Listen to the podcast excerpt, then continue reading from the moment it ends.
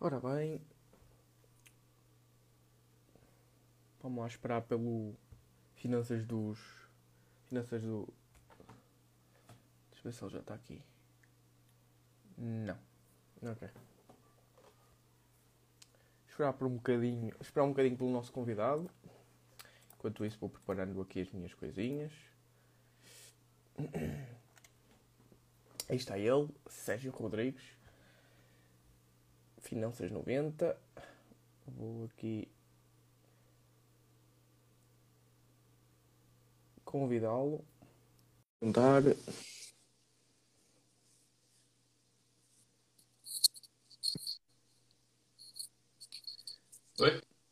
É isso? Peraí. Mostrar, mostrar a ring light. Problemas técnicos, espera aí. Isto supostamente estava tudo configurado. Agora já está. Eu também Olá, se não me apercebesse. Então, está tudo? Não- Tudo. se- Olha, se- consegues-me ouvir, consegues-me ouvir bem assim? Ah, consigo, consigo. Uhum. Eu Estou a experimentar sem fones para ver se a coisa funciona, porque depois, como mexo muito os braços, às vezes arranco os fones sem querer. Não há problema. Isto, para o pessoal que está que tá a ver a live, está tá bom o som? Vocês não ouvem eco, não ouvem nada? Está tudo tranqui? Espera aí. Ora bem, enquanto aí o pessoal testa o som, porque eu acho que, é assim, há um eco mesmo no, no fundo, fundo do, do túnel, mas não é, não, não, não, é, está impecável. O- olha, aqui já temos feedback do pessoal, impecável, Ah, pronto, impecável. impecável. Pronto, a, a mim também não me atrapalha, portanto está tranquilo. Ok. É isso, Sérgio. Ahm, como é que estamos? A primeira vez que estou a fazer live contigo, não é verdade? É verdade. Eu estou aqui a fazer uma pequena jornada, não é? De, de passar um bocadinho, falar com o pessoal que anda aí também com estes, com estes projetos de, de aumentar a literacia financeira, também para, pronto, mutuamente vamos, vamos aprendendo. E isto para também enquadrar um bocadinho eh, o pessoal que está a ver a live. Um, isto vai ser no flow, ok? Vamos surfando as, as ondas. eh, isto também é para vocês um, estarem aí no chat a, pronto, a comentar e se quiserem fazer alguma pergunta também fazer. Ah, aliás, uma coisa que eu aprendi na outra live, para não ficar muito desorganizado e para, pronto, eu e o Sérgio vamos falando um, e para as perguntas não ficarem lá para cima, metam aí, se tiverem alguma pergunta ao longo da live, metam na, aí ao lado direito, uh, em baixo do lado direito, uh, tem aí um- uma, uma coisa redonda com um ponto de interrogação. Vão metendo aí, ok? Para nós não nos perdermos nas perguntas. Aí vão sendo as perguntas. Uh, depois vão comentando que eu vou deixar rolar as, as, um, o chat, vou deixar rolar. E assim também eu e o Sérgio vamos vendo o, o chat, ok? Pronto, Sérgio, como eu disse, isto vai ser no flow, não é? Isto, eh, como eu, eu pus no título e pus como, como um pequeno texto, um, pronto, falar um bocadinho sobre as oportunidades de investimento, aquilo que nós os dois estamos a ver, também falar um bocadinho, um bocadinho da, daquilo que é a filosofia de cada um, e eu vou, eu acho que vou dar, dar o pontapé de saída ehm, com eh, aquela pergunta básica da, da praxe, como é que tens, tens visto este mercado, se, se, se, se tens visto de um, de um, porto, de um ponto de oportunidades, eh, ou ao contrário, se tens, eh, tens estado um bocadinho mais no teu canto, aquela mente um bocadinho mais retrógrada para, para te proteger, protegeres um bocadinho o teu pat- património. Como é que tens reagido a este mercado?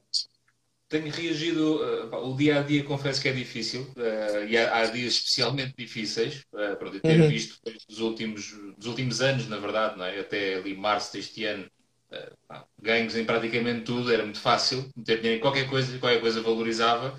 Toda a gente era bom investidor, não é? Exatamente, toda, toda a gente é um excelente investidor em alturas em que tudo sobe. Estes últimos três meses, mais ou menos, a coisa tem sido bastante diferente. Sim. Pronto.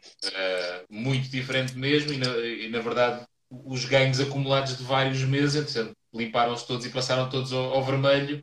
Eh, pronto, e claramente, neste momento, o, o saldo é negativo. Ou seja, o saldo no sentido de olhar para o, para o valor que lá está investido versus o, o, valor de hoje e é vermelho. Agora, isto leva a outra parte da questão, que é a minha estratégia não mudou absolutamente nada. Não, não vendi nenhum dos produtos que tinha antes, muito pelo contrário, até tenho aproveitado é para reforçar. Isto é uma mensagem que nós os dois e, e muitas outras pessoas passam muito regularmente, que é o aproveitar estas oportunidades ou estas quebras de preço como oportunidades, lá está. E aproveitar para comprar exatamente a mesma coisa a um preço muito mais barato. Por isso, na verdade, estes últimos três ou quatro meses, que tem, tem tido aqui estas quebras muito, muito grandes, não mudei nada, na verdade, na minha, na minha estratégia de investimento. Continuo a investir exatamente nos mesmos produtos, não vendi nenhum deles, não comprei nada de novo, uh, mantenho a minha alocação tal e qual como, como, como a tinha antes a grande vantagem é que estou a comprar mais unidades daquilo que, que já comprava antes, na expectativa de isto um dia passar. Não sei se é daqui a seis meses, se é daqui a um ano, algum dia, pelo menos é o que todos esperamos, obviamente, algum dia isto há de passar, algum dia os, os ganhos vão de regressar, e eu nessa altura terei uma carteira muito maior para aproveitar essas, essas subidas e esses ganhos. Por isso, não mudei, na verdade, absolutamente não mudaste, nada. Não mudaste a tua mentalidade há dois anos para cá, que aquilo que tu investias, as oportunidades que vias, ou neste caso, tu disseste, não, não mudei nada na, na, na, minha alocação, mas minha pergunta é referente a como tu vias, uh, porque eu tenho vindo a, a, perceber que, neste caso, quando eu comecei a investir, eu tinha uma, uma ideologia e uh, foi, foi uh, moldando essa ideologia ao longo do tempo. Eu pensava que, ok, vamos colocar aqui esta ideologia e vamos então para tudo sempre ficar com a mesma para investir somente com esta estratégia. Nestes dois anos não, não mudaste nada? Porque eu ah. posso dizer que mudei alguma coisa. Sim, lá está. Acho que a estratégia, à medida que nós vamos aprendendo e que vamos evoluindo e vamos ganhando aqui é alguma experiência, com as coisas boas e menos boas vão acontecendo, naturalmente, e acho que qualquer pessoa que, eh, não só sobre investimentos, mas qualquer pessoa que queira aprender e queira evoluir, seja lá no que for, deve estar sempre disponível para mudar ali um bocadinho as ideias que tem. Pronto, por isso, claramente, uh, o, meu caminho de investidor tem, diria, 4, 5 anos, os últimos dois ou três mais, mais ativamente, digamos assim, e claro que à medida que fui aprendendo e fui evoluindo e as coisas foram, foram mudando. Um, e acho que estou nesse caminho, seguramente, ou seja, o que eu, o que eu, o que eu, e foi, foi esse o entendimento que eu fiz da tua questão. Nestes meses não mudei nada em relação ao que estava antes, mas é pela primeira vez, lá está, desde que, desde que estou a investir, é a primeira vez que estou a passar por uma fase mais prolongada em termos de, de quebras. Uh, porque lá está, com um dia, com uma semana, toda a gente vive bem. Uh, aliás, desculpa, isto aqui excluindo o início do Covid, que obviamente houve aquela quebra considerável ali no março, março abril de 2020, uh, mas depois a coisa até recuperou relativamente rápido. Agora parece que está um bocadinho mais complicada de recuperar e depois já tudo o resto está a acontecer em termos de taxas de Euribor, inflação, etc. Foi uma coisa que, pelo menos que eu me lembro, quando começou a questão do Covid, não, não se falou em nada disto e a coisa recuperou muito rapidamente. Um, mas nestes dois anos, obviamente, tenho, tenho vindo a aprimorar e a acertar umas outras coisas, tipos de investimento.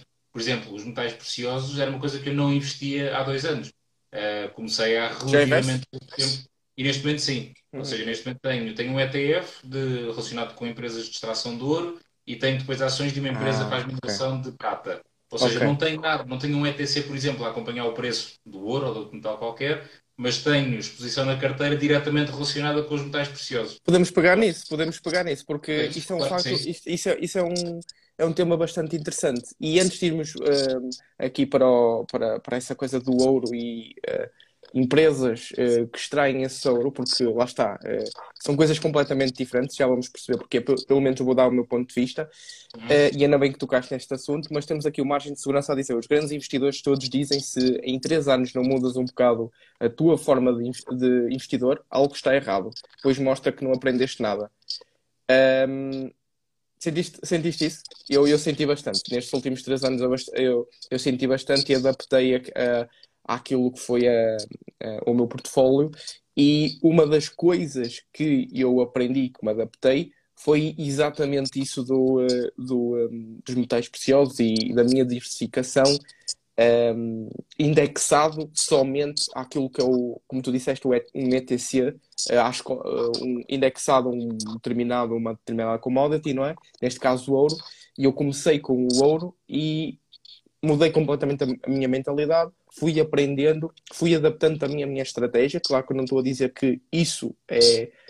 Um, não serve como investimento, mas eu adaptei uh, àquilo que foi o meu portfólio. Tu, neste caso, estavas com as, as mineradoras, certo? As que estavam a, a extrair empresas, uh, que estavam a extrair uh, ouro, metal, certo? O que é, Sim, que, é que te fez levar? O que é que te fez levar para, para por exemplo, para, para essas empresas, que lá está, já vamos aí, que é, são produtoras de cash flow e não para, por exemplo, um ETC? Precisamente o que disseste, o cash flow, uhum. lá está. Eh, ou seja, eu queria ter, porque não tinha há um ano e qualquer coisa, não tinha exposição a metais preciosos, nenhuma, tinha, tinha o resto que fazia sentido, mas metais preciosos não tinha absolutamente nada. Uh, e queria, fez-me sentido, investiguei sobre isso, li sobre correlação, como é, que, como é que os metais preciosos correlacionam com outro tipo de ativos e percebi que fazia sentido, para mim, ter, ter metais preciosos, mas tinha esse desafio que é, para mim, é essencial que qualquer investimento que eu faça produza cash flow. Uhum. Uh, e, obviamente, olhando para um ETC, por exemplo, não, não fazia sentido e então comecei à procura de que formas é que eu posso fazer e ter, eh, fazer um investimento nos metais preciosos de uma forma geral, ter no meu portfólio um ativo relacionado com isto, mas que me produza cash flow. Uh, e nessa altura apareceu esse, esse ETF de empresas que fazem mineração do ouro e que é um, um ETF em distribuição e então trimestralmente há, há, pagamento de dividendos desse ETF. Ou seja, não estou diretamente a acompanhar o preço do ouro, mas a minha análise, pode não fazer muito sentido, mas na minha, minha cabeça fez e continua a fazer, é se há uma maior procura de ouro, o que naturalmente empurra o preço do ouro para cima, naturalmente estas empresas vão ter mais trabalho a minerar esse ouro para depois ele ser vendido, porque ele está a ser mais procurado. Por isso, na minha forma de ver as coisas, eu acabaria por estar uh, indiretamente exposto ao preço do ouro nesta perspectiva, uh, com a vantagem de ter o cash flow da distribuição dos dividendos destas empresas. Uh, comecei com esse ETF de empresas de mineração do ouro e agora estava a olhar aqui para as minhas notas em janeiro deste ano, um, comprei depois ações de uma empresa na, na, área mais de prata, ou seja, uma empresa uh, canadiana, mas que tem a exploração de prata essencialmente na América do Sul, uh, também com pagamento de dividendos trimestrais. Um, e pronto, e, foi, e, neste momento são estes dois grandes uh, pilares que eu tenho em termos de metais preciosos. E estás, quando, o quão exposto tu estás a estes dois metais preciosos? Ouro e tu, tudo o que tens de materiais, Ora, materiais preciosos. Ver, ver aqui a minha cábula, isto é à volta de uns 20%, talvez. 20%? Mais coisa, menos coisa, sim. Ok. Tava, não estava à espera tanto. Uh, pensava certo. que ias dizer para aí uns 5. De... E isto o quê? Reforçaste? Uh, quando é que isto explodiu assim para essas percentagens? Entre aspas, eu, Certo, ou seja, ele, ele no início do ano, um, ali até, no início do ano não, a partir ali de março, quando as coisas começaram a piorar, ali nos primeiro, primeiro mês ou dois, parece que ali os metais preciosos ainda era o que estava ali a aguentar a carteira de uma forma geral, mais ou menos. Uhum. Pronto. Uh, depois, a partir daí, a coisa foi, foi sempre por aí abaixo em, em todas as áreas.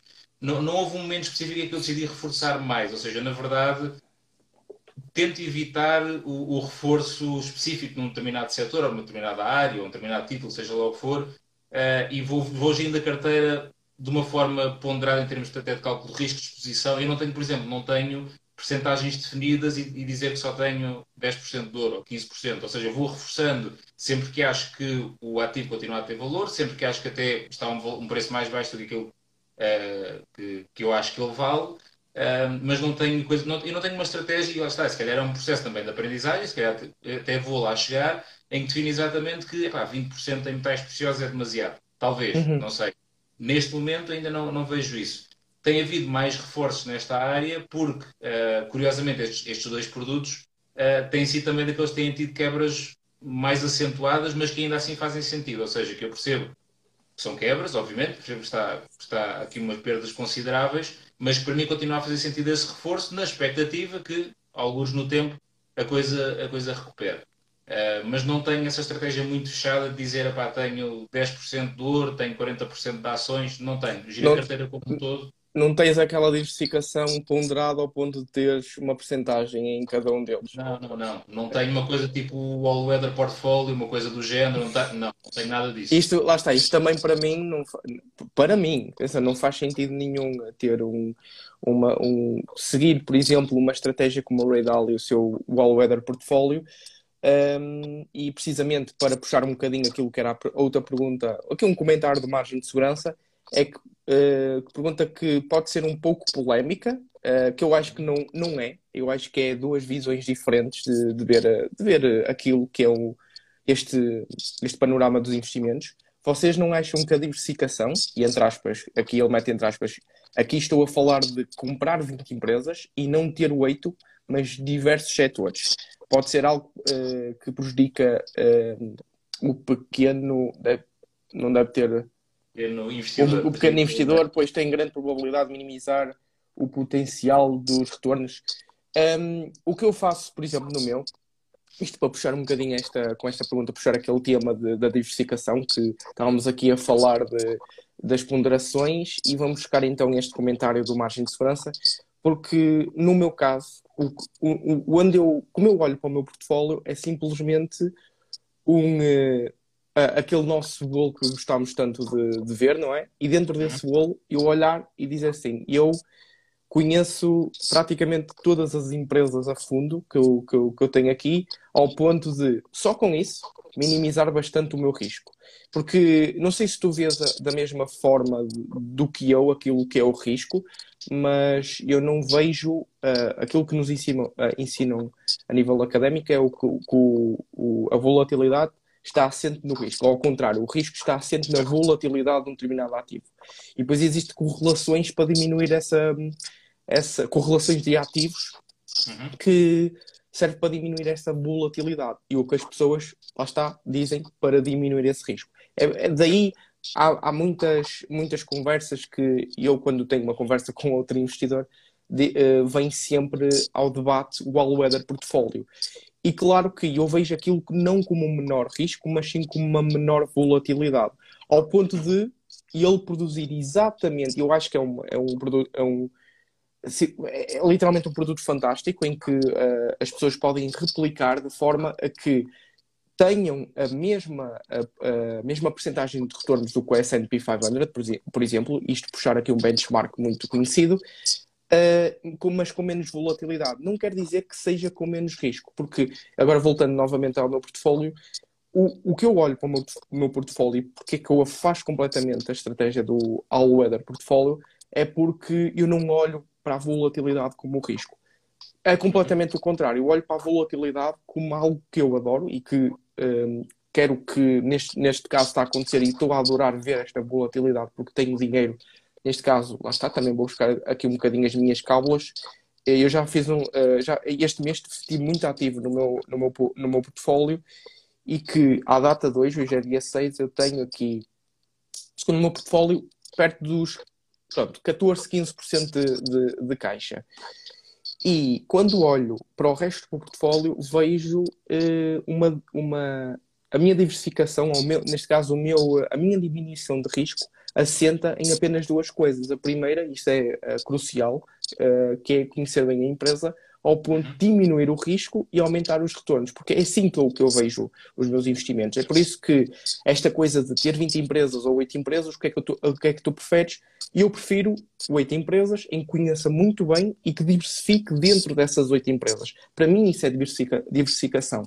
E essas 8 empresas diversificadas no meu portfólio, aí sim é o que significa diversificação para mim. O outro ponto, do, a, segunda, a segunda etapa de diminuição do risco e aumento do retorno, um, porque isto são duas coisas que nos investimentos muita gente não pensa que seja verdade, mas sim está correlacionado, que é como é que tu vais diminuir o teu risco e aumentar o teu retorno. Aqui no, no na, na, temática do value investing do Warren Buffett, ele, ele próprio fala disto, que ele com esta, com esta estratégia ele consegue fazer esta, esta inversão daquilo que nós pensamos, que é basicamente o, o que o investidor, investidor comum pensa, que quanto mais risco, mais retorno tu vais ter. Não, e é completamente uma falácia, porque enquanto tu conheces a empresa, que isso é a primeira coisa que eu disse, e a segunda coisa, compras a um preço razoável, tens aí duas formas uh, de diminuir bastante o teu risco e aumentares uh, consideravelmente os teus retornos. Eu não sei se tu no teu portfólio aplicas uma estratégia diferente ou vais enquanto a isto, porque também naquilo que é porcentagem, eu posso dizer que não sou tão rigoroso, mas, por exemplo, tenho 10, 10 empresas, não quero ter mais 10 empresas, então eu vou fazer uma ponderação de 10%, mais coisa ou menos coisa, não quero ser rigoroso. Há aquela empresa que pode puxar ali para mais 10%, há outra que pode puxar para menos 10%, mas tenho essa diversificação. Não sei quanto a ti, como é que fazes, é, como é que fazes essa gestão de portfólio, é, porque isto já, já, já vai um bocadinho aquém daquilo que é meter novos ativos na carteira, quais os ativos, quais as oportunidades, mas sim uma gestão de portfólio. Como é que tu fazes essa gestão de portfólio? Essa, a minha gestão, no fundo, é sempre assente, lá está, na questão do risco, porque eu tenho uma visão e entendo perfeitamente o que estás a dizer e concordo perfeitamente com, com tudo, ok? O, o investir numa empresa que conhecemos, que percebemos perfeitamente o que é que ela faz e a um preço 20 ou 30% abaixo daquilo que nós achamos que é o real valor dela, uhum. é um risco relativamente baixo, não é? Uh, apesar de lá estar, ser um investimento em ações, que inicialmente é visto como uma coisa arriscada, mas nessa perspectiva é uma coisa de risco relativamente controlado. E eu percebo e estamos completamente de acordo com isso. Eu, a minha gestão de, de, de, portfólio é assente numa gestão de risco, obviamente, mas ligada à volatilidade. Não é uma coisa cega, obviamente, mas uh, o que eu faço é usar aquela escala do Synthetic Risk Reward Index, aquela escala de 1 a 7, uhum. que aparece muitas vezes nos fundos de investimento, nos PPRs, os próprios ETFs também às vezes têm isso, e faço essa gestão com base nessa, nessa escala. Que, obviamente, e essa escala está diretamente relacionada à volatilidade. Quanto mais volatilidade, mais alto está na escala. Pronto. E eu sei que uh, vale o que vale. Tenho, estou perfeitamente consciente disso, mas é para mim uma forma muito simples que eu depois, a gestão de risco que eu faço está relacionada sempre com a minha idade. Ou seja, quanto mais velho fico, menos risco, de uma forma relacionada com a volatilidade, uhum. lá está, Sim. quero correr. Por isso, a minha estratégia é, obviamente, à medida que o tempo vai passando, uh, ir substituindo gradualmente os ativos, vamos simplificar, dizer ativos mais arriscados, ações, por exemplo, por algo uh, com menos volatilidade, porque eu quero ter essa tranquilidade, alguns lá mais para a frente. Uh, obviamente não quero uh, desfazer-me completamente das ações, por exemplo, isso não faz todo parte do plano, mas claramente quero uma porcentagem relativamente pequena e quero que a maior parte do meu portfólio esteja em algo pá, como obrigações, por exemplo, é uma coisa super estável, vai-me pagando aquele, aquele cupom de juros e, está feito. Pronto, por isso a minha lógica é sempre assente. Eu, cada um dos produtos que tenho, eu classifico de acordo com a sua volatilidade nesta escala de 1 a 7 e depois tenho qual é o meu, o meu risco máximo conforme a minha idade. Posso dizer neste momento é 4, ou seja, de 1 a 7, minha carteira, numa forma, seja uma média ponderada, tudo o que tenho, uh, o meu máximo será 4, ou o meu ideal, digamos assim, será 4, e vou gerindo o portfólio ali. Ou seja, se, eu, se por exemplo, há uma altura, e eu sei que neste momento, estando a reforçar muito as ações, por exemplo, a aproveitar, ou, os, o ETF do S&P 500 que eu tenho, por exemplo, obviamente que eu estou a aproveitar para reforçar com um preço mais baixo, não é? Uhum. Quando ele começar a subir, obviamente que ele rapidamente vai começar a pesar muito mais na minha carteira, será uma altura para eventualmente me desfazer de uma parte e usar esse valor para reforçar uma outra coisa qualquer. A lógica é, é, é esta que eu tenho vindo a aplicar. Uh, e à medida que o tempo vai passando, obviamente, olhando, olhando num prazo de 20 ou 30 ou 40 anos, a coisa uh, mexe bastante devagar nesta, nesta lógica de diminuindo o risco, mas ainda assim vai acontecendo uh, e a lógica é essa. Por isso, eu vou sempre rebalanceando e sempre que vou fazer um reforço, olho, obviamente, para o ativo em si, perceber se aquilo continua a fazer sentido, se o preço continua uhum. a ser interessante ou não, mas também no risco, desta forma mais genérica, da minha carteira, se há essa margem para eu uh, colocar o dinheiro também nesse, nesse ativo, ou se por outro, por outro lado tenho que encontrar um outro ativo que seja menos arriscado, entre aspas, lá está, um, para colocar o meu dinheiro. Por isso, eu, isto é uma técnica que tem, tem funcionado para mim, um, porque eu não, eu, não, eu, eu não, gosto muito de seguir regras muito explícitas, por exemplo, o que estavas a dizer, que esta é 10 empresas, é 10% a cada uma. Uh, eu tento evitar isso porque, pá, eu tento olhar para o portfólio de uma forma geral. Isso faz mais sentido reforçar um do que o outro. Pá, se um vai ficar com 20 e o outro vai ficar com 5, é o que é. E mais, mais se, encontra, mais se encontras valor, pronto. És, daquelas, és daqueles investidores que, olha, tenho valor aqui, tenho dinheiro para aportar, siga. Exatamente, isto faz sentido na estratégia, uhum. o preço continua a ser bom, o ativo continua a, a, ter interesse para mim e é ali. Pronto. Uhum. Uh, e, e, isto também ajuda, obviamente que eu tenho uma estratégia, pelo que eu estou a perceber do, do, do que me estás a contar, eu tenho uma estratégia que parece-me bastante mais passiva. Ou seja, por exemplo, o, o, a caixa que estavas a dizer, tens 15% sensivelmente em, em, caixa, não é? mais coisa, menos coisa. Eu não tenho esse fundo de oportunidade, ou esse caixa, ou o que quiser chamar. Eu faço, eu faço investimentos normalmente uma vez por mês. Pronto. Eu sou aquele investidor passivo, tradicional, que é, recebe o ordenado, mete aquela porcentagem do ordenado de parte, é alocado onde eu acho que quer ser alocado e pronto. E o resto do mês, normalmente, não faço absolutamente mais nada. A menos que entre algum dinheiro que eu não estava à espera e que me baralhe ali o meu orçamento para o bom, para o lado positivo, obviamente, e volto a fazer mais um reforço. Por isso, a minha conta normalmente tem um movimento, dois por mês, uh, e funciona lindamente. E qual é a tua estratégia? Uh, o que é que tu tens no portfólio? Isto focando agora mais na. Porque isto, à medida que vamos conversando, neste caso, à medida que te ouço, eu, eu, eh, eu não te quero interromper, mas há várias coisas que vão surgindo na minha cabeça. E uma delas é o que é que, neste caso, como é que começaste a investir? Quais os produtos em que começaste a investir? O que é que mudou até agora e o que é que foste adicionando até certo. agora? Bem, eu quando comecei mesmo a investir, a primeira vez que eu me lembro, eu teria, sei lá, 20 anos, aí. Hoje tenho 34, quase 35. Uhum. Uh, mas pronto, mas na altura uh, que não só propriamente investir, aquilo era, aquilo era apostar, claramente. não, fazer a mínima ideia era já ter um, já ter um ordenado. É experiência na mesma, Sérgio, é experiência. Exatamente, pronto. E, e, na altura era fundos de investimento do banco que eu tinha, já nem sei qual é que era o banco que eu trabalhava na altura. Epá, nem faço ideia o que é que lá estava nessa altura, era para o que me parecia bem, mas lá está, era daquele caso que invisto agora, uma semana depois aquilo está a baixar é para vender. Pronto, já não me interessa nada, não há cá análises nenhumas, é olhas para o nome, olhas para a rentabilidade histórica e tomas aquilo como garantido e vamos embora. E depois não corre bem e arrependemos e voltamos atrás.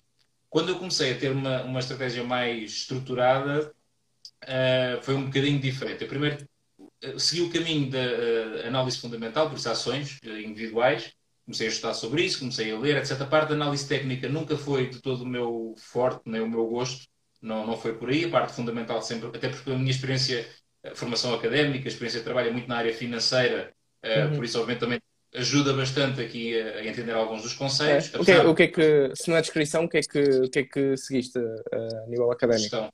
Gestão? Fiz como... gestão, uh, licenciatura em mestrado, depois trabalhei na área contabilística e financeira de uma forma geral uma série de anos e agora há, pouco tempo mudei, mudei de carreira para uma coisa diferente.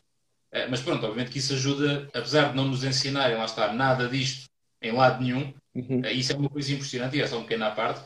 Eh, lá está, se as pessoas que tiram gestão, contabilidade, economia não têm nada disso na faculdade, então o que é que acontece aos, aos médicos, aos arquitetos eh, e a todas as outras profissões, não é? Por isso, é, mas pronto. Por isso, Uh, comecei a interessar-me um bocadinho mais pela análise fundamental e, e, e aquele, o famoso cherry picking, ou seja, a procura daquelas empresas, daqueles sítios. Rapidamente percebi que aquilo não, não era para ti. Não era para mim andar ali à procura. Porque depois também não, não tinha, na altura, uma coisa que eu tenho tido nestes últimos 3, 4 anos, eu tenho levado isto mais a sério, que é aquela tal perspectiva do longo prazo. Hum. Na altura era ganhos imediatos, e se aquilo não corria bem durante uma semana ou duas, era para vender e, e pronto. Um, quando eu comecei realmente a ter uma estratégia e realmente a parar, foi quando descobri toda a parte dos ETFs, foi os tais, acho que 3 anos, sensivelmente, um, e que aí comecei realmente a, a, investir e comecei por aí, porque lá está, vi, vi que são instrumentos muito simples. A questão da diversificação, no sentido de ter ali dezenas ou centenas de empresas num único produto, faz-me sentido, não, não me obriga ali a analisar individualmente, tenho a exposição do mercado, do mercado inteiro, um, e isso fez-me sentido. E foi por aí que comecei e ainda mantenho a maior parte do, do meu portfólio ainda é em ETFs. Uh, tenho quatro ETFs, não me falha agora a memória. Desculpa, três. Tinha quatro, vendi um há uns bons meses atrás, já não me lembrava dele. Uh, neste momento tenho três ETFs. Tenho aquele que falei das empresas de mineração de ouro. Sim. Tenho um do S&P 500, obviamente. Isso é, tu, aquela... tu investes então nas uh, mineradoras de ouro através do ETF? Através do, através do ETF, sim. E, e não tenho, tens nenhuma tenho, ação individual? Tenho uma. Tenho uma outra, mas é da área da prata. Porque ah, isto okay. é, é, é a segunda parte, ou seja, os ETFs claramente continuam a ser aqui a grande parte da minha carteira, apesar de serem só três, mas em termos percentuais na carteira um, ehm, são claramente o que pesa mais. Mas depois, entretanto, comecei a ganhar outra vez o gosto pela, pela, pela, pelas empresas individuais. Foi quando encontrei esta, esta empresa de, de prata, por acaso esta nem é duro, o foco até é mais a prata e o cobre etc. Um, e que investi em janeiro e percebi, pá, peraí, isto afinal, isto, fazendo assim com mais calma e sabendo um bocadinho melhor o que é que se está a fazer, isto tem, tem outra piada. Pronto, por isso é provável, não sei, mas é provável que, uh, apesar de não fazer habitualmente muitos novos investimentos, lá está, fiz este investimento novo em janeiro, a carteira que já estava antes manteve-se toda e desde janeiro não comprei nada de novo, apenas reforcei uh, os produtos que já tinha, por isso não, não, tenho, não tenho essa paciência de andar constantemente à procura de eventuais novas oportunidades. Isso é Pai, eu, eu, sinceramente, eu sinceramente adoro. E eu tenho, eu tenho literalmente, eu, para tu veres que eu, eu comecei, ou seja, eu comecei ao contrário. Uh, e tipicamente começa-se começa ao contrário, não é? Uh, nós dizemos assim, olha, começa por ETFs, enquadra-te no mercado, vê como é que o mercado funciona, e depois, se for a tua cara e se for o teu perfil, mete nas ações individuais. Uh, eu, pelo menos, é, é a premissa que eu tento passar também um, e que tentamos todos nós na, na, no Clube Finanças, porque também lá está, é como tu disseste, é só aquele tempo de retirar o dinheiro, colocar na corretora, investir, está quieto, é deixar. É, agora é buscar as pipocas e ver aquilo a crescer. E eu comecei, eu comecei literalmente ao contrário daquilo que tu começaste. Tu começaste por ações, foste para, para os ETFs. Eu comecei pelos ETFs e rapidamente vi que, uh, além de, lá está, ter aquele gostinho, porque além de ter os conhecimentos da área académica, uh, tenho o, o, o, grande gosto de, uh, juntamente com o, o, o pessoal da, do Clube Finanças, trabalharmos para fazermos uma, uma análise completa um, ehm, ao ponto de um, ehm, irmos aos pormenores, gostamos bastante de ir aos pormenores daquela análise, discutir aquela análise e ver se aquilo é um investimento, uh, neste caso uma empresa individual, se aquilo é um bom investimento para, Uh, isto falar por mim, um, se é um bom investimento para o meu portfólio.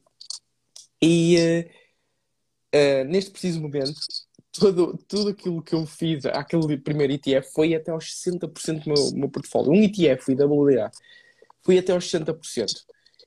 At, até que houve um dia que eu já, já, já estava mais do que. do que Uh, ou seja, a minha estratégia já estava toda na, assente na, em ações e só tinha aquele ETF ali a acumular e a ir uh, ao, de tempos a tempos diminuindo a sua porcentagem no, no meu portfólio.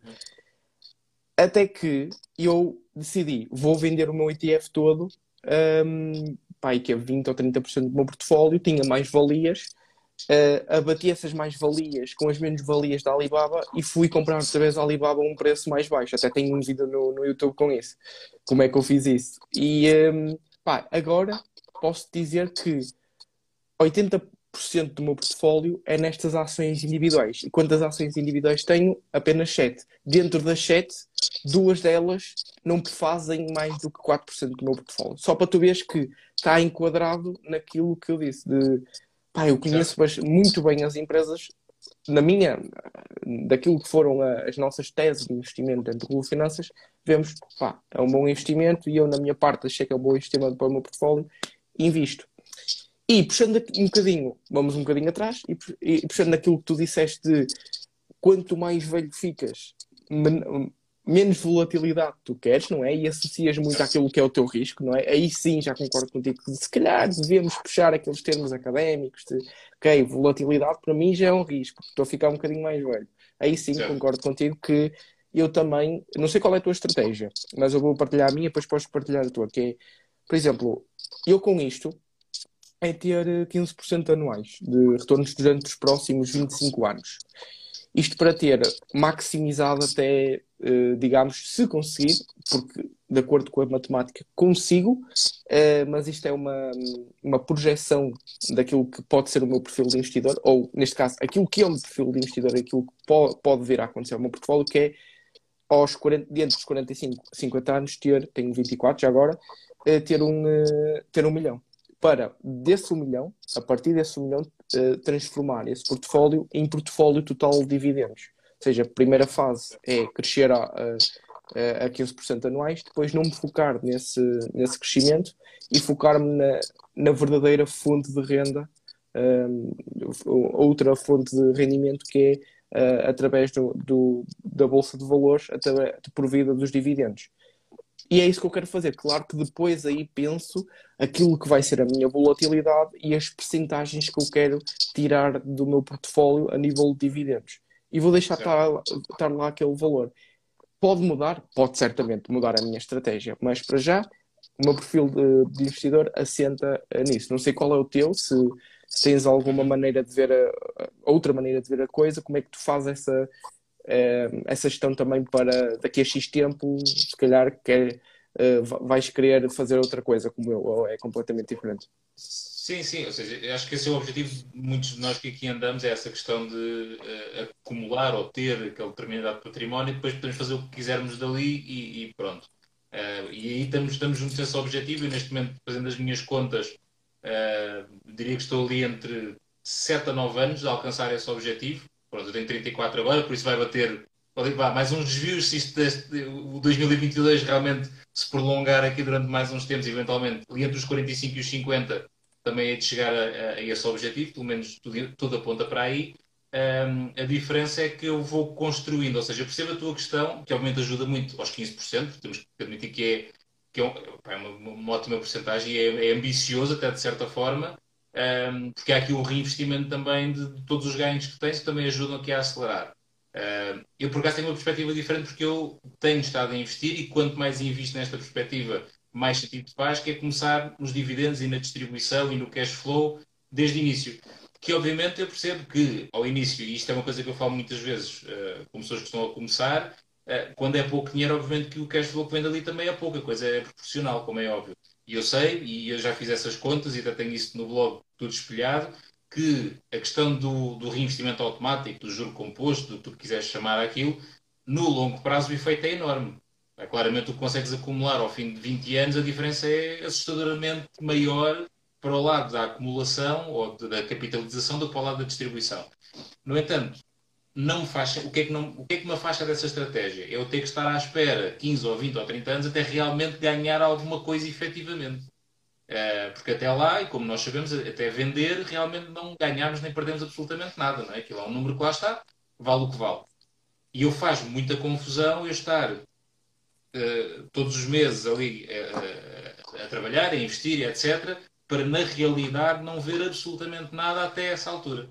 Pronto, e para mim é importante ter esta hipótese, até porque os próprios dividendos, e à medida que eles vão crescendo, permitem-me rebalancear o portfólio automaticamente sem colocar dinheiro novo meu, porque eu recebo os dividendos do produto A e posso utilizá-los para reforçar o produto B se naquela altura fizer mais sentido para mim, sem ter que colocar o meu dinheiro que, que me custa a ganhar e, e, e custa a todos.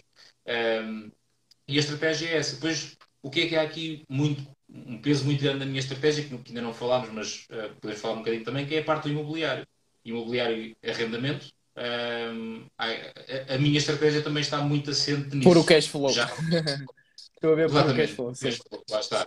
Uh, já, já hoje em dia já, já tem um valor considerável nos, nos meus rendimentos uh, e a perspectiva é, é, continuar nesse caminho e claramente haver, haver aqui uma parte muito considerável dos meus, uh, dos meus rendimentos futuros, quando eu quiser reformar-me para as Maldivas ou fazer outra coisa qualquer, uh, que eu estou a contar na minha estratégia que venha daí. Obviamente não vai vir tudo daí, não, depois o imobiliário tem um problema que é a liquidez. Se eu de transformar aquilo em dinheiro vivo, pode demorar ali algum tempo, por isso claramente não pode assentar tudo em imobiliário, mas estou a contar com, com isso como uma, uma parte considerável, que já é, hoje em dia, obviamente, uh, uma parte considerável do, do rendimento que eu tenho do, de uma forma geral. Por isso, estamos, estamos alinhados na perspectiva que é uh, haver aqui um objetivo e haver aqui um prazo até bastante cedo, e podemos lhe chamar a FAIA, podemos chamar o que nós quisermos, mas, mas pronto, haver um prazo ali relativamente cedo, onde temos uma quantidade de património acumulado que nos permite fazer, fazer o que nós quisermos, a, a diferença é que estamos a seguir caminhos diferentes. Pronto. Uhum. Uh, mas, mas de uma forma geral é isso. Ou seja, para mim, esta perspectiva do cash flow, tudo que eu coloco dinheiro tem que retornar dinheiro regularmente de alguma forma. Pronto. Uh, a, exceção, a única exceção que eu tenho a isso, posso dizer, é o PPR. Eu sei que os PPRs dão dão muita discussão sobre se é bom, se é mau e as comissões de gestão e não eu sei disso tudo. Especialmente uh, com, sou... contra ETFs, não é? Especialmente aquilo que é a comparação sim, sim, sim. contra ETFs. E eu estou perfeitamente consciente disso tudo, pá. Também cometo os meus erros e também tenho as minhas pancadas às vezes, se quiseres pôr dessa forma. Todos, claro. Uh, perfeitamente confortável com isso. O PPR é mais pela parte da eficiência fiscal, tanto o benefício à entrada como o eventual benefício à saída. Eu sei que os 8% de IRS que eventualmente irei pagar do PPR não compensam o que eu perdi nos ETFs. Eu sei disso tudo, eu estudei a lição. Ainda assim, pronto, eu vejo, lá está, o PPR não tem o cash flow imediato, tem um cash flow de certa forma no reembolso do IRS. Mais ou menos, eu vejo isto desta forma. É o único produto. Tudo o resto que eu tenho é para gerar cash flow e ele ser utilizado ou em consumo de vez em quando, pode acontecer, uh, mas a esmagadora maioria das vezes claramente é para rebalancear portfólio e poder ter oportunidade de escolha. Uhum. Ok, lá está outra perspectiva, é que eu da outra, da outra vez, uh, isto é, é sempre interessante termos uma perspectivas diferentes, porque da outra vez tínhamos o. Veio aqui o Sr. Riquinho e disse que era mais apologista de um. de, um, eh, de uma ideologia do Ray Dalio, por exemplo. Uh, baixar aquilo que era a volatilidade. Temos-te a ti que para ti faz muito mais sentido uh, cash flow uh, regularmente, uh, por vir do teu, desse teu portfólio. Para mim é outra coisa. Portanto, mais uma vez, prova viva aqui, ao pessoal todo que está aqui a, a assistir e que depois, posteriormente, também vai assistir à gravação. Um, temos aqui mais uma prova viva que é muito subjetivo, aquilo que, que de investidor para investidor. Uh, se calhar passávamos aqui, uh, fazíamos uma pausa de falar só de nós e uh, eu, lá está, tenho aqui três perguntas. Uh, e a primeira é para saltar, porque para mim, pelo menos, é para saltar, porque Kinder Morgan, o que, é, o, o que acham Uh, não sei se conhece, eu não conheço, portanto eu não. Quando... Nada, não sei como é que é isto na tua página, eh, Sérgio, porque na nossa página do Clube Finanças, uh, quando nos metem uma. Uma, um, na caixinha a dizer, uma pergunta a dizer, o que é que acham de empresa ABC? E nós temos sempre dificuldade em responder porque nós somos sempre apologistas, nós gostamos muito de ir a uma análise uh, fundamentalista ao, ao detalhe mesmo. E uh, quando nos metem essa pergunta, é sempre difícil de meter isso em stories. Portanto, metemos sempre em três stories, enquanto queríamos para em 100 stories. Não sei se tu tens muito essas perguntas. O que é que, o que, o que, é que tu fazes quando, quando respondes essas perguntas? Felizmente não, não, não é muito habitual, até porque eu também uh, é, não sou de toda pessoa, falando em ações individuais, e já falámos aqui, não sou de todo especialista, estou em processo de aprendizagem, em processo de prática, eh, neste momento até mais prática, por isso não sou de todo, e reconheço isso abertamente, sem qualquer problema, por isso muitas vezes quando perguntam o que é que eu acho de uma ação específica, eu reencaminho para o Clube de Finanças, por exemplo, até, até é habitual dizer, olha, isto não é aqui bem a minha praia, uh, e há aqui pessoas que sabem mais disto do que eu mas de uma forma geral, eu, eu, tento evitar ao máximo dar opiniões sobre produtos, de uma forma geral, específicos, porque tenho sempre o receio que vão ver aquilo como uma recomendação. Se eu disser que é bom, vão comprar, se eu disser que é mau, não vão comprar ou vão vender, e eu não quero ter essa responsabilidade. Uh, por isso, a única coisa que eu faço é partilho e, na minha newsletter faço regularmente e aqui também quais são exatamente os produtos que eu tenho e porque é que aqueles me fazem sentido e pronto. Ou seja, eu tento evitar ao máximo dar opiniões sobre os produtos que não tenho, que nunca tive, então aqueles que eu não conheço, pior ainda. Uh, tento evitar ao máximo. Pronto. Desculpem-me se alguma vez alguém que está aqui a assistir ou depois a ver a gravação ficou sem resposta minha numa pergunta desse género, mas pronto, é esta a justificação. Não, mas é, é, lá está.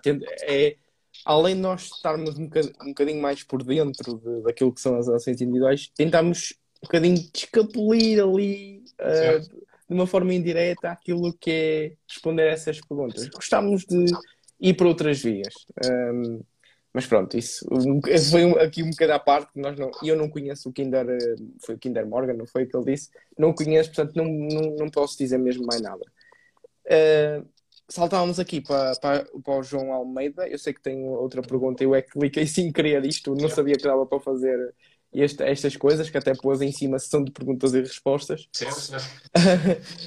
qual o produto com nível eh, de risco mais elevado que têm. Uh, lá está, agora voltamos àquela coisa de risco. Pronto. O, que é que é, o que é que é o risco? É assim, um, ehm, eu posso dizer, posso dizer ao contrário. Um, ehm, aquilo que eu não tenho e que acho que para mim é risco, e vou dizer o porquê que é risco. E depois, Sérgio, podes complementar com a tua opinião. Um, eu não tenho, por exemplo, peer-to-peer. E porquê que eu acho que é muito mais arriscado qualquer tipo de investimento que, que eu possa fazer?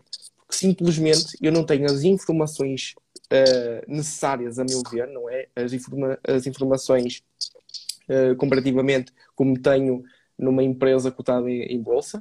Se eu quero investir em meta, eu vou ao TNK, tenho ali uma bíblia de informação e vou, e vou ler, não tudo, não é? Mas vou ler as coisas mais importantes e faço, uh, fazemos no Google Finanças análise disso e investimos com base nessa informação. Enquanto a peer-to-peer, -peer, tu vais, por exemplo, eu, eu ainda me lembro, depois nunca mais toquei na peer-to-peer, -peer porque ainda me lembro quando eu comecei na Race. Não sei se tu alguma vez investiste na Race. Uh, tive uma terrível experiência. Eu também, eu também. Conta e de primeiro investir correu realmente muito mal, já foi há uns bons anos, e, e acabei por fechar mesmo a conta e pronto. Opa, foi, para mim foi horrível, porquê? Porque além de eu conseguir rentabilizar de uma mas muito melhor forma noutro tipo de investimentos, neste caso, agora puxando aqui as ações individuais, uh, também tinha aquela coisa de você, o que é que vocês tinham? Eu vou explicar a minha experiência. Isto foi a primeira experiência em, em, eh, em peer-to-peer.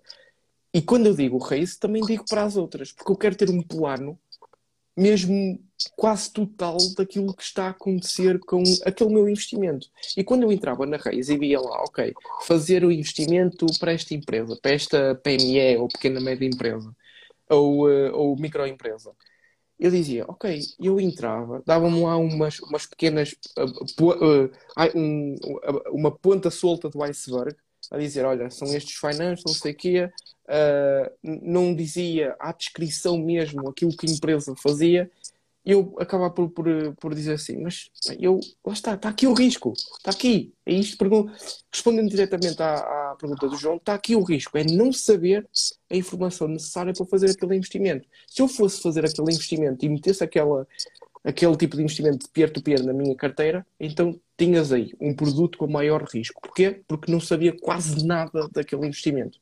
Uhum. É, eu posso dizer de, se calhar, uma, uma ação para, para mim tem menor risco do que propriamente fechar os olhos e investir num ETF, num ETF que toda a gente anda a investir e, é, e que é estável, digamos assim, umas, umas palavras básicas. Um, e para mim, depois disso, dizer assim: as ações continuam a ter menos risco do que propriamente esse ETF estável. Porque é porque conheço muito mais o, uh, aquela ação individual. Uh, e é, não sei se queres complementar mais alguma coisa do que. Antes de mais, quero mandar um abraço ao João, porque conheço, já temos a oportunidade de ter uma mentoria juntos, já, já, já, primeiro, já, já está aqui comigo há bastante tempo a seguir este, este projeto, por isso fica já aqui um abraço para o João. que awesome. Um, depois, em relação à questão, eu vou ter que responder peer-to-peer. -peer. Eu tenho peer-to-peer, -peer, tenho Mintos uh, e tenho GoParity. Não é exatamente a mesma coisa, mas enquadra-se de certa forma no mesmo, mesmo tipo. E percebo, uh, na GoParity não tanto, acho que a coisa é bastante mais, acho, pelo menos é a minha opinião, a coisa é bastante mais bem estruturada, fundamentada, conhecemos muito melhor os projetos, ah, é? conhecemos Nunca investi, por acaso, nunca, nunca, nunca meti lá o... Uh, a Mintos, por exemplo, pá, eu não faço ideia para onde é que aquele dinheiro vai. Aquilo dizem que vai para uma empresa financeira no Zimbábue e eu acredito que sim. Pronto, a verdade é essa. Não, não há aqui grande fundamento, por isso, nessa perspectiva de risco de não saber para onde é que realmente estamos a colocar o dinheiro, tenho que concordar peer-to-peer, -peer, de uma forma geral, fazendo este pequeno parênteses para a GoParity, que está bastante, pelo menos daquelas experiências que eu tenho, está bastante mais bem fundamentada e suportada do que as restantes nessa perspectiva, uh, sim, tenho que concordar que peer-to-peer um, ehm, é o investimento mais arriscado que, que tenho. Uh, e neste momento, já agora, eu na Mintos tenho. Onde é que está? Enquanto tu procuras, mete tu a pergunta em cima. Tu, por exemplo, eu, enquanto tu falavas, eu tinha a Go, a Go, fui à GoParity. Tu uhum. contentas-te com, eh, por exemplo, eu estou a ver aqui, isto, lá está, como eu vou vou sublinhar novamente que eu nunca investi nem nunca criei conta na GoParity, mas eu vejo aqui os destaques no site deles logo que entro a 5,4%, a 5,5% anuais, 4,75%. Um, tu contentas-te, uh, de certa forma, com estes retornos? Para o tipo de produto que é, sim. Obviamente não é, não é uma coisa brilhante, lá está. A Mintos, por exemplo, tem, vais lá e tens 14, 15, 18% em alguns. Pronto. Não é? Para o tipo de produto, Epá, sim, é, a expressão contente-me dá-me de pensar. Porque, Pô, sim, quando, é... quando a esmola é grande, o pobre desconfia, não é? Certo, exato. isto funciona para os dois lados, não é? Por um lado, quer dizer, 18%, pois. até agora, nunca tive problema nenhum na Mintos, sempre houve ali alguns pequenos atrasos, coisinhas de dias, nunca ninguém ficou por pagar. Acho eu, não é? Eu, pelo menos, sempre recebi o meu dinheiro. O que é aconteceu do lado de lá, não faço ideia. Um, mas pronto, ou seja, isso por um lado o lado da GoParity, eu percebo que olhando para aí, vendo 4 ou 5% e investir em empresas muitas delas são startups, estão a começar, têm só uma ideia qualquer aparentemente brilhante, uh, pode parecer pouco, pá, mas depois também acho que o investimento também é, tem, é, muito mais, ou pelo menos para mim, é muito mais do que números. Uh, e no caso da GoParity, acho que eles estão, e não é estar aqui a fazer publicidade nenhuma, mas acho que eles estão realmente a fazer pá, um excelente trabalho. Tem um projeto, tive a oportunidade de falar com eles uh, pessoalmente algumas vezes, e acho que tem um projeto realmente muito ambicioso e diferente, porque está toda aqui uma envolvente uh, que me faz querer continuar a investir, mesmo, lá está, sabendo que tenho aí 5%, quando podia ir para um ETF do S&P 500, que historicamente me dá 10%, uh, eh, e pronto, e estava descansado. Uh, mas ainda assim faz-me faz sentido. Mas pronto, respondendo aqui à questão do, do João, tenho que concordar contigo em termos de investimento, claramente peer-to-peer -peer é o que eu tenho mais arriscado. E lá está, e não é propriamente volátil, porque aquilo é um empréstimo que tu fazes e recebes uma taxa de juros. Sim, sim, é tipo, uma obrig... é tipo uma obrigação, não é? De certa forma, sim. De certa forma, é uma obrigação. Uh, eu estou a ver aqui assim... e, e, parece bastante interessante, pelo que eu estou a ver aqui na GoParity. Eles, eles metem a descrição do, do negócio, não é? E depois sim. ainda metem um vídeo da apresentação. Uh, por acaso o youtuber Roberto Jorge foi visitar uh, congelados e depois mete o vídeo em baixo e depois tem aqui o, o impacto, aquilo que eles querem eh, transformar, a viabilidade financeira e pá, tem muitas coisas, a equipa da administração também, pá. Tem, tem, tem, tem muita informação mesmo, agora lá está, são estruturas uh, bastante mais pequenas, por isso obviamente não se espera que tenham, uh, ou se calhar até tem, mas pelo menos não está público toda a informação como uma empresa cotada eventualmente tem, não é? Mas para o tipo de produto que é e para o tipo de empresas que são e como tudo funciona, fico bastante confortável com a quantidade de documentação que existe uh, e por isso é que continuo a, a, investir com eles. Sim. sim.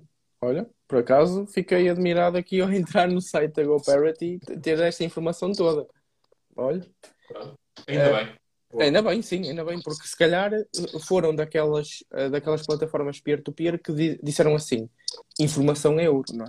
Uh, não vamos pôr uma coisa ali à toa. Não é à toa, é minimizar a informação e maximizar aquilo que é a, dinâmica do, do, da plataforma. Acho que foi mais essa a estratégia da raiz que para mim correu completamente mal para eles. Uh, bem, vamos isto uh, que é? São em 52, uh, mais 10, 15 minutinhos de live.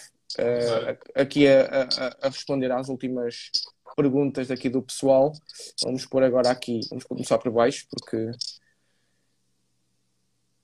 do Manel, opiniões acerca de uh, é Forex isto, opiniões acerca de Forex, de Forex, já que o euro está em mínimos de 20, 20 anos ele correlacionou estes dois, estes dois, estes dois uh, tipos de, de, investimento e para mim eu, eu dentro das análises que nós fazemos no Google Finanças, aquilo eu acho que se eu disser 1% de análise uh, técnica é muito.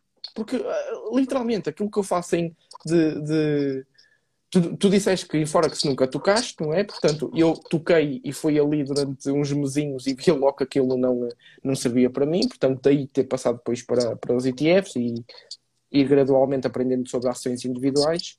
Mas até vos posso mostrar, até deixem ver se eu não faço porcaria ao virar a câmara, mas até vos, uh, vos posso mostrar isto diretamente indo à, à pergunta do Manel, porque não me interessa minimamente. Uh, Deixa-me ver aqui uma análise. Microsoft. Eu partilho, partilho do sentimento. Também não me interessa, não percebo grande coisa para não dizer nada. Por isso. Ver se eu não faço porcaria. Que eu aqui estou a tentar. Pronto, eu aqui. Eh, a minha net é da. Estou a, estou a apanhar a net do. Falámos ao bocado do Zimbábue, não é? Estou a, estou a apanhar a net do Zimbábue. Isto não sei porque é que não carrega, mas pronto, está aqui a, a carregar. Enquanto isto carrega, enfim, vou, vamos prosseguir com a, a próxima pergunta. Pronto, isto não quero carregar. Mas, Manel, não, me, não, não, não utilizo um, eh, nas minhas análises o, aquilo que é o, o, o, a análise técnica, ou pronto, mais uh, responder à tua pergunta, o, aquilo que é o Forex, pá, não, não, não gosto mesmo nada. Mas, atenção, não é porque não é porque houve estas polémicas todas que não deixa de ser um. Pode, pode ser para alguns um mercado rentável. Atenção, não estou a dizer que, que isso. O mercado ficou muito mal visto por causa pois dessas sim. polémicas todas que existiam. Mas continua a haver gente que faz muito dinheiro em Forex, que sabe realmente o que é que está a fazer e continua a ser um mercado que dá muito dinheiro a muita gente. Pronto. Por isso, se fizer sentido para alguém, aprendam com isso e força-nos embora. Pronto.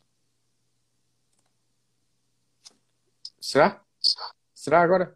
Foi agora. Ah, mas isto é ouvido, a apresentação dele. Calma, calma, mas foi. Deixa eu procurar aqui no instante. A, a, única coisa que fazemos, que é gráfico de longo prazo, está aqui. A única coisa que quando olhamos para o gráfico é literalmente isto. Reparem só. Isto, isto é uma análise nossa. Isto, isto, é uma análise nossa, para, para, vocês terem uma noção que nós, nós gostamos de fazer mesmo isto. Isto é. Uh, uma, a, a, primeira parte é feita por uma pessoa. Neste, vocês, pronto, está, estão dentro do, do, do projeto. O João Cavacas faz até aqui e depois temos o Severino a fazer dos rácios financeiros até o comentário final. E dentro do gráfico de longo prazo é a única coisa que nós metemos aqui de, de, gráficos. A única. E não é para fazer trading, pessoal. Atenção, não é para fazer trading. É literalmente para, para tentar perceber aquilo que são os ciclos e os, os potenciais problemas que passaram outrora na, na, na, na, empresa. Reparem que isto teve aqui uma subida, o porquê, isto teve aqui uma queda, o porquê, tentar ver o que é que, o que originou isto, para tentar também ver quais foram os problemas e se ultrapassaram esses problemas. E, no entanto, lá está, fiz, fazemos isso para, para alguns gráficos e pronto, isto é o resto da, da análise. Um, mas sim, pronto, isto acho que responde à, à pergunta do, do Manel. Um, esta já respondemos. Vamos pôr aqui assim. Ah, isto fica. Olha, isto é super interessante, eu não sabia disto. Isto também, esta, esta também. Uh... Sabias disto, Sérgio? Pôr assim as coisas. Sabia, sabia. Uh, e tenho usado isso habitualmente, porque é uma grande confusão. Nos comentários perdem-se um monte de perguntas e funciona muito melhor, sim. Pô, isto é muito. Olha, temos aqui duas perguntas. Vamos responder a estas duas perguntas, dar depois as nossas considerações finais sobre esta live e uh, pronto, vamos dizer adeus a toda a gente, porque pessoal, tudo, tudo vocês estão a dizer aí no chat está, está a passar, é só mesmo para vocês darem a, a vossa opinião. Onde nós estamos a ler os, as perguntas é aqui na, na, no ponto de interrogação, ou embaixo do lado direito. Ora bem, coloquei a pergunta? Coloquei. Consideram, uh, consider, consideram comprar as ações na moeda uh, de origem da empresa, exemplo ST, ou compram em euro? Isto é uma pergunta habitual. Isto, por acaso, é uma pergunta habitual que eu literalmente sou direto naquilo que. Uh, como respondo? É, não quero saber. Porque, como, como estou a investir para, para, para longo prazo, isso é como a, as empresas, quando vão ali fazer os seus lucros, elas correlacionam aquilo que é as variações cambiais. Aqui, aquelas uh, variações cambiais que, que, vão afetar negativamente o lucro é uh, diretamente uh, das, suas, das suas operações? Não, claro que não. Aquilo não tem nada a ver com as suas, com as suas operações. Portanto, é, é, é, por isso que eu penso, tanto para uma ação individual, tanto para um ETF, muitas pessoas perguntam isso para, para os ETFs, que, olha, devemos dar hedge em euro? Não, não, quer dizer, eu não respondo não ao ponto de dar um conselho financeiro. É a minha opinião, é por isso que eu sou muito direto a dizer, não quero saber disso uh, para os meus investimentos, uh, porque eu foco, como é o longo prazo, se fosse ali épocas de 4, 5 anos, claro que as variações já me faziam diferença. Agora, como, quando vemos a correlação, ou neste caso, aquilo que é o euro, dólar, dólar, euro, outra moeda, uh, vemos ali uma montanha russa, um, um, tipo um género de um, de um canguru, em que uh, ao, no longo prazo isso não faz completamente diferença. Uh, se tivermos ali algumas perdas no longo prazo, aquilo que são as nossas mais-valias abafam completamente 99% dessas perdas, portanto, para mim não faz sentido nenhum fazer hedges. Porque também, um, um outro motivo, por exemplo, isto acho que é mais para, eu ia dizer mais positivos, mas também posso trazer um bocadinho as ações, que é aquilo, sei lá, uma, comprar uma meta na, na, na bolsa de Nasdaq. Uh, se comprássemos em euro na Frankfurt, por exemplo, se calhar tinha muita menos liquidez. E, pá, e acaba por ser uma dificuldade para nós fazer as transações uh, que queremos ao preço que queremos, não é? Uh, e é isso que eu penso e mais outras coisas que, que, que penso também, mas isso são as, as duas principais. Não sei como é que. Concordo a 100% com tudo. Também não, não ligo absolutamente nada disso, não, não dou preferência. Se só tiver disponível em dólares, compro na mesma. Se só tiver em euros, compro na mesma. Uhum. Concordo contigo, no longo prazo, qualquer variação cambial vai ser completamente irrelevante no resultado final. Uh, por isso, subscreva 100%. Tudo o que disseste, vejo, vejo esta questão exatamente da mesma forma que tu. Uhum.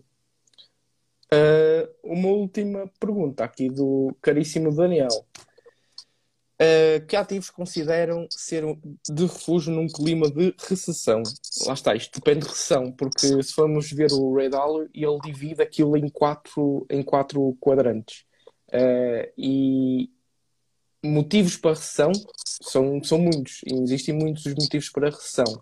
Agora, se estiveres a falar dentro desta deste clima inflacionário que, que estava, e as subidas das taxas de juros também, uma das coisas que as pessoas andam a, a, a focar-se é, pronto, lá está, vou puxar aquilo que é a tua coisa preferida, é o cash flow, é, é as coisas eh, previstas de, de dividendos. Uh, claro que se entrarmos numa recessão Uh, olha o Ser Riquinho. Eu, eu, já ia falar do Ser Riquinho e eu ia falar mal do Ser Riquinho ele aparece, agora já não posso falar mal do Ser Riquinho. Desculpa, este é o Sérgio 2, não é? É o Sérgio 2. ele, já me, ele já me vai matar. Mas se estivermos a falar na, nas atuais tendências macroeconómicas, onde as pessoas uh, podem, se calhar, uh, além de perder a curto prazo o poder de compra Uh, podem, podemos entrar em, em períodos uh, deflacionários, de deflação, não é? Em que as pessoas começam a perder o seu, o seu uh, trabalho, o seu principal, a sua principal fonte de renda e o que elas querem é se proteger com esses cash flows providos de outras fontes de rendimento. Claro que isto é sempre mais propício. E assim como ao ser riquinho, também falámos na outra live, as REITs, que é um produto que ele gosta bastante, Uh, e que acho que também se coloca aqui dentro da, do, nosso, do, do, nosso bolo de escolhas, para, pelo menos para o meu, uh, produtos que distribuam dividendos para combatar um bocadinho as perdas ou a volatilidade, neste caso a volatilidade que o mercado está, que está a apresentar. Certo. Sim, eu por acaso estava a pensar na resposta e eu ia falar de imobiliário de uma forma geral, que no fundo vai bater aos, aos REITs que, que estavas agora a falar do ser riquinho. Uh, obviamente não deixa de ser uma forma de investir em imobiliário sem efetivamente investir em imobiliário. Uh, imobiliário tem aqui duas grandes vantagens. Um, em primeiro, aliás, três. Em primeiro lugar, toda a gente precisa sempre de uma casa, a verdade é essa. Por isso, no limite dos limites, com tudo o resto pode estar a arder, as pessoas continuam a precisar de casas numa situação em que as pessoas ficam desempregadas, situação mesmo dramática, é o pior cenário. A casa é a última, pessoa, é a última coisa que as pessoas estão dispostas a perder. Uh, e depois há o terceiro ponto, que é se realmente for uma desgraça mundial, há sempre um bocado de terra que fica lá que é nosso. Há sempre aquele metro quadrado de terra lá onde estava um prédio ao. Pronto, por isso eu diria que obviamente que afeta e obviamente que uh, os preços das casas de imobiliário de uma forma geral têm, têm subido uh, abruptamente nestes últimos anos, como sabemos. Uh, e obviamente que ainda não se tem notado, pelo menos não tenho notado, nos valores de imobiliário, a coisa permanece muito em altas, mas se realmente esta recessão se confirmar e se prolongar, obviamente também vai haver uma correção aí, mas ainda assim é um ativo extremamente importante na vida das pessoas e que as pessoas seguram para o manter porque precisam de um sítio para morar e tudo, por isso eu diria que o imobiliário, e, vai, e a questão dos REITs, obviamente, é um investimento imobiliário, lógica mantém-se, uh, pode ser aqui um ativo uh, interessante nestas alturas mais, mais desafiantes. Tem a grande questão, se fores investir, se fores em REITs, isso não, não se aplica, Uh, mas se for imobiliário físico, sim que é questão da liquidez. Transformar o imóvel em dinheiro vivo, se precisares para alguma coisa, demora, demora bastante tempo. Se fores através dos REITs ou um fundo de investimento imobiliário, uma coisa qualquer, obviamente a coisa é, é diferente. Uh, mas tens, tens simultaneamente a segurança, de certa forma, do imobiliário com a geração de cash flow que vem ali associado. Por isso eu diria que, que é uma. Boa, reflexão, boa reflexão. Boa. Uma reflexão bastante interessante sobre as REITs que fizeste. Um, é, o pessoal, claro que o pessoal não, não podíamos acabar esta live sem falar do produto financeiro, não é? Porque eu estava assim, esporadicamente, vejo um comentário ou outro aí no, na, no chat e vejo assim, olha, e cripto? E depois aqui no, no, no como última pergunta, esta, esta sim vai ser a última pergunta, uhum. ainda, um, ainda tem ativos em cripto? Eu não sei se esta ainda é para ti, porque para mim também assenta este ainda. No meu caso, tenho, sim, para ti. Para mim não assenta porque eu nunca tive, não tenho e não está nos planos ter, pelo menos no curto prazo. Eu já vi um post, porque lá está, isto vai, remete à explicação que tu deste no início, não é? Cash flow, cash flow, cash flow. Um, e uh, as criptos, assim como a tua, como deste um, uma vez num post, a tua explicação de não ter valor e também não. Uh, uh, não gerarem fluxo de caixa, não terem esse cash flow, lá está. É por causa de não terem este cash flow que não têm valor, que se formos a ver, e depois os amantes de cripto, depois se estiverem a ver esta live, meu Deus, estão, estão por aqui connosco já. E, e, mas claro que isto não deixa de ser um, um axioma não é, financeiro por parte dos mercados financeiros uh, aquilo pode ter um valor não mensurável em números, mas aquilo vale zero a nível uh, de axioma, isso é um axioma financeiro. Aquilo vale zero porque não tem cash flow, nós não conseguimos olhar para aquilo e dar-lhe um valor intrínseco. E neste caso, uh, se, eu uh, partilho a forma como eu invisto e da forma como eu invisto, as pessoas começam se calhar a, a perceber que então, porque Rai Gonçalo tens investimentos em cripto? Eu primeiro a minha primeira resposta a isso é que não tenho investimentos em cripto, especulo ali um bocadinho na cripto ao ponto de me trazer cash flow.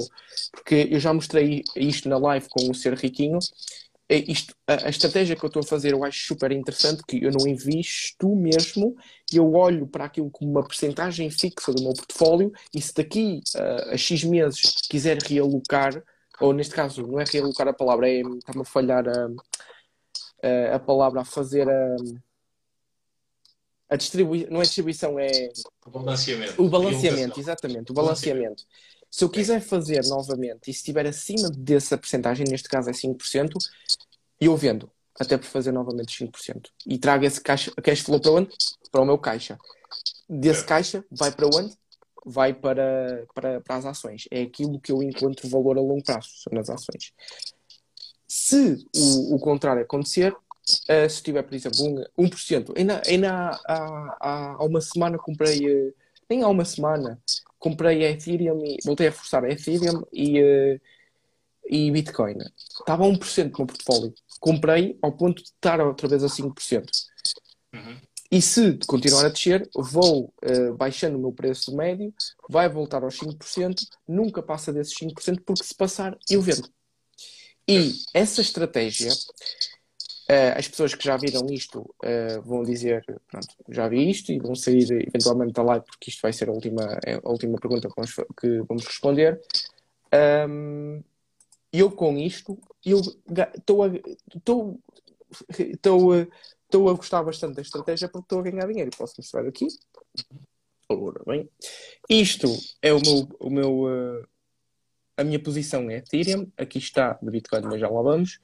Repara, ao fazer isto, eu comecei a minha posição com os 920, voltei a comprar com os 2232, um, e vendi a um preço maior do que a média ponderada destes dois. Uhum.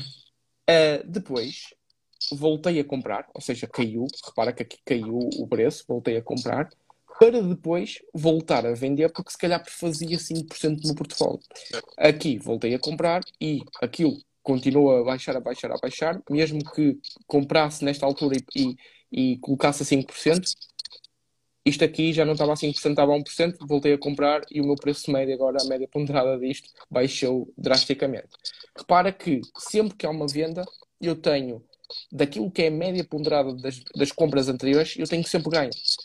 E o mesmo acontece com aqui com a, a Bitcoin. Faço isto, uh, oh, comprei aqui, vendi aqui. Isto foi um ajuste ao meu portfólio, que eu vi que aqui tinha que, que ajustar o meu portfólio e fiz este ajuste. Um, comprei, comprei a 32 mil, vendi a 43. E assim sucessivamente. Repara que antes de uma venda tem sempre uma média ponderada que é mais baixo do que esta compra. E o que é que eu faço com isto? Invisto? Não. Espe estou a especular. Uh, não coloco tanto dinheiro no meu, no, na, minha, no meu, na minha parte cripto. Uh, para o ponto, não quero me expor a cripto porque também tenho a, minha, a mesma opinião do que tu. Uh, e ao mesmo tempo, além de não ter grande risco, porque só faz 5% do meu portfólio, tem este cash flow de X em X meses. Uh, traga esse cash flow. E outra, eu transformei esta estratégia, mesmo por acaso, mesmo sem querer, uh, ali a jogar um bocadinho com esta estratégia, fiz disto um, uma mini estratégia para o meu portfólio principal, para trazer este cash flow. Pá, e estou a adorar e, é assim que, que, tento também às vezes partilhar de como é que eu, além de partilhar teoricamente o que eu penso e, e com isto temos a mesma opinião das criptomoedas, também partilho aquilo que, o que faço na prática, que não deixo não estar exposto à cripto, mas de uma forma que se calhar investidores estão que 30, 40% e estão para o longo prazo. Não, eu não faço isso. Tenho outras certo. perspectivas da cripto. Sim, eu, a cripto continua a ser uma coisa que continua a não me convencer. O próprio conceito, uh, lá está, toda aquela história de ser uma estrutura, uh, aliás, não necessariamente a cripto, mas a blockchain que está por trás de, de, de tudo isso, com o pouco entendimento que eu tenho, e assumo sem qualquer problema, uhum. uh, toda aquela questão de ser uma estrutura descentralizada, desregulada, ao menos sem regulamentação central ou oficial, digamos assim, epá, todo, vou-me desculpar, mas todos esses movimentos fight the power e a coisa faz um bocadinho de confusão, honestamente. Uh, e acho que há aqui demasiada margem para eu estar sem querer, e aqui, lá está, na Mintos, por exemplo, falamos um bocadinho da Mintos, eu também não sei se realmente aquele dinheiro vai para o Zimbábue, eu também não sei para onde é que ele vai. Pronto, é verdade. Mas, mas sei que ali pelo menos há uma estrutura qualquer, há uma estrutura que está a auditar aquilo, a controlar de alguma forma, esperemos nós bem. Pronto. Uh, aqui não, aqui toda esta questão de ser uma rede montada no anonimato, que depende de, da participação entre aspas de cada um e tudo isso, faz um bocadinho de confusão. Um, ehm, por isso, eu, eu faço-me disso e depois lá está. Então, se não tem valor então também não faz sentido. Não produz cash flow. Então é o que é? Só uma moeda enquanto forma de transação. Então, se eu não invisto em Forex, para que é de investir aqui? Uh, não consigo encontrar, a verdade é essa, e depois lá está, depois aquilo, um, um assunto que tu tocaste, uh, e que se calhar o, o Forex acabou por sofrer o mesmo, que é a, a legião de fãs que às vezes aparece Epá, e que normalmente não traz grande coisa. Pronto, e de repente quando começa a aparecer gente de todo o lado e que toda a gente está a ficar milionário com uma determinada coisa e toda a gente fala daquilo e, uh, como diz o Warren Buffett, ficar receosos quando são todos gananciosos, não é? Ou algo do género. Sim. Uh, pronto. É incrível, é incrível que é completamente verdade o que tu dizes, porque toda a gente agora fala de, de cripto. E queres saber uma curiosidade? Eu sou aquela pessoa, sou, também sou, tenho aquela, esta minha curiosidade, que sou um gamer, gosta de jogar. Uh, e às vezes vou à Twitch, vejo assim um, uma, uma pessoa que gosto de seguir, e até essa pessoa, que já é, é, é streamer há não sei quantos anos, há uma década, que só se, sempre jogou, sempre jogou, diz assim, começa a falar assim no meio da live, olha, um, pois eu vou começar a, a, reforçar ainda mais agora que a cripto está tá a descer. É lá, até ele fala de cripto. Certo. Ah, pronto, lá está. O S&P 500 já muita gente fala há muitos anos e, uh, e as principais ações muita gente fala há muitos anos. mas é diferente, nunca há aquele. Parece que quando é, quando é cripto e forex é mesmo impingir e isto é que é bom Sim. e toda a gente tem que ter isto, e se tu dizes alguma coisa de mal, é um problema, cai tudo em cima. É, completamente. Não, não mesmo. Não Aquilo que aconteceu ao Forex está, assim, tá, também tem, partilho da mesma opinião que está tá, tá a vir para, para as criptomoedas. Infelizmente ou felizmente, logo veremos, não é? Exatamente, é isso mesmo. Bem, Sérgio, uh, damos por terminado aqui, não é? Porque agora, se eu, como é que eu retiro agora esta, esta? Ah, é aqui, não é? Está. É isso. Opa, isto é muito fixe porque descoberta. é uma descoberta de graças, porque eu não. Eh, eu acho que aparece para o pessoal que vai ao, ao, eh, ao Insta por telemóvel, via ali grande a live entre nós os dois e via ali grande rótulo a dizer perguntas, sessão de perguntas e respostas. Certo. uh, mas pronto, olha, Sérgio, não sei se queres acrescentar alguma coisa de tudo que foi dito anteriormente, como o outro diz, não é? Eu concordo certo. com tudo que foi dito anteriormente. um, e quero, antes de mais, agradecer o teres aceito o convite, uh, assim um, aqui um, um bate-papo, não é? Entre dois investidores com, com este tempo de, de grande volatilidade dos mercados, tentar também acalmar as pessoas para, para dar a conhecer aquilo que dois investidores estão a fazer e estão a tentar ver como oportunidades neste, nestes tempos incertos, não é? Portanto, tenho-te a agradecer mais uma vez pelo, por teres vindo, Bicho. Pronto, eu queria te agradecer o convite, obviamente, estarmos aqui à, à, conversa e perceber que, para, para quem nos viu aqui em live e para quem depois nos vai ver agora para a eternidade, não é? uma vez na internet, para sempre na internet, Verdade. Uh, por isso, uh, para quem vir isto, acho que aqui a mensagem a passar é que assistiram aqui a duas perspectivas diferentes, a duas formas diferentes de olhar para investimentos de uma forma geral e que nenhuma é errada, se funciona, estamos confortáveis com isso, estamos a ter bons resultados. Bem, estes últimos meses, bons resultados é uma coisa muito. Não foram. Mas ainda assim, uh, se estamos confortáveis com isso, acho que é importante eh, para quem está a aprender e para quem quer começar a investir ou está a dar estes primeiros passos, ouvir precisamente diferentes ideias, diferentes estratégias, pessoas que pensam de forma diferente e depois no fim juntarem isso tudo, cada um fazer a sua estratégia e, e seguir em frente. E acho que, que, isso ficou aqui bastante, bastante claro e bem, tenho a certeza que trouxemos aqui valor para a malta que, que nos ouviu e que nos irá ouvir uh, ao longo dos tempos. Uh, foi um gosto estar aqui à conversa contigo. E isto é um, foi um, um, abrir, abrir a primeira porta para depois uh, outras conversas que possamos ter no futuro. Uh, claro com, uma, com, temas, por exemplo, mais específicos. Uh, termo, não é aquele rotular os temas que vamos falar, mas um tema mais específico e tentarmos conversar com o pessoal sobre isso, entre outras coisas, não é? Portanto, claro. pessoal, esta, esta live vai ficar gravada, ok? Uh, vai ficar gravada para todo o sempre, uma vez, como diz o Sérgio, uma vez na internet, para todo o sempre na internet. Uh, portanto, se quiserem acrescentar depois, posteriormente, mais alguma coisa para, para, as pessoas que estão a ver isto agora ou depois vão ver a repetição, metam nos comentários uh, alguma coisa que tenham dúvidas daquilo que foi dito na, em toda a live, que também se for alguma coisa redirecionada para o Sérgio, eu, eu mesmo envio-lhe mensagem e ele vai responder às, a essa pergunta, ok? Portanto, mais uma vez obrigado, Sérgio, e uh, forte abraços. For, forte abraço e forte beijinhos também para todos os investidores e investidoras que passaram por aqui pela live. Portanto, até à próxima, obrigado. Sérgio. Até à próxima. Até à próxima. Tchau, obrigado.